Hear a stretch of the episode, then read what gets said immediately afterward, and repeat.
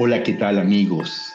Esta cápsula que presento a continuación está inspirada en las lecciones de Ram Butler, que están fundamentadas en filosofías orientales, entre ellas el shivaísmo de Cachemira. A ti, a ti que estás escuchando, te estoy hablando.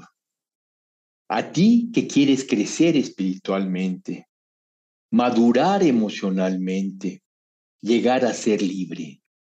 A ti te hablo y te pregunto, ¿quién está escuchando? Tú contestarás yo. Ahora contesta en voz alta, ¿quién está escuchando? Dirás yo. Yo te pregunto, ¿escuchaste que alguien dijo yo? ¿Quién fue quien escuchó? Quien escucha siempre es tu conciencia. Tu conciencia escucha que alguien dice yo. Tu conciencia es la que ve, la que oye, la que toca, la que huele, la que gusta. No es tu cuerpo, es la conciencia que habita tu cuerpo y que siempre lo ha habitado. Tus pensamientos son tu mente y tu mente nubla tu conciencia.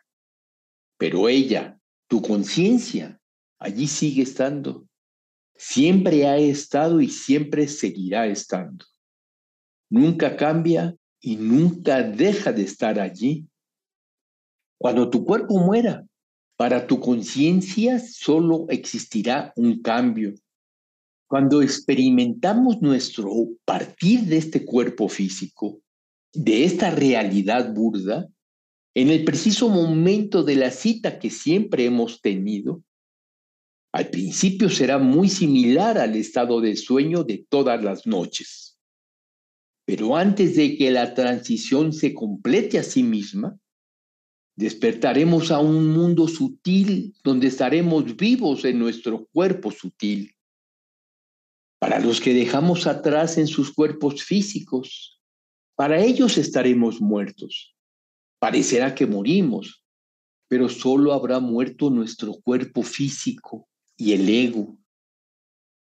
La conciencia que habitó nuestro cuerpo nunca experimentará la muerte.